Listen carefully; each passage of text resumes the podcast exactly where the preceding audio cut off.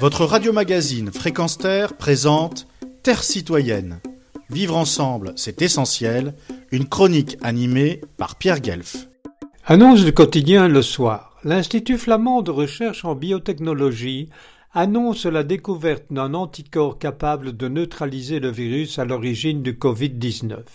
Des recherches supplémentaires sont toutefois encore nécessaires pour confirmer les résultats. Il s'agit du laboratoire de Xavier Salens de l'université de Gand. Cette même université annonce, dans un communiqué, avoir établi que l'anticorps peut neutraliser une variante de laboratoire de virus, ce qui constitue une avancée importante dans le développement d'un éventuel médicament antiviral contre le nouveau coronavirus.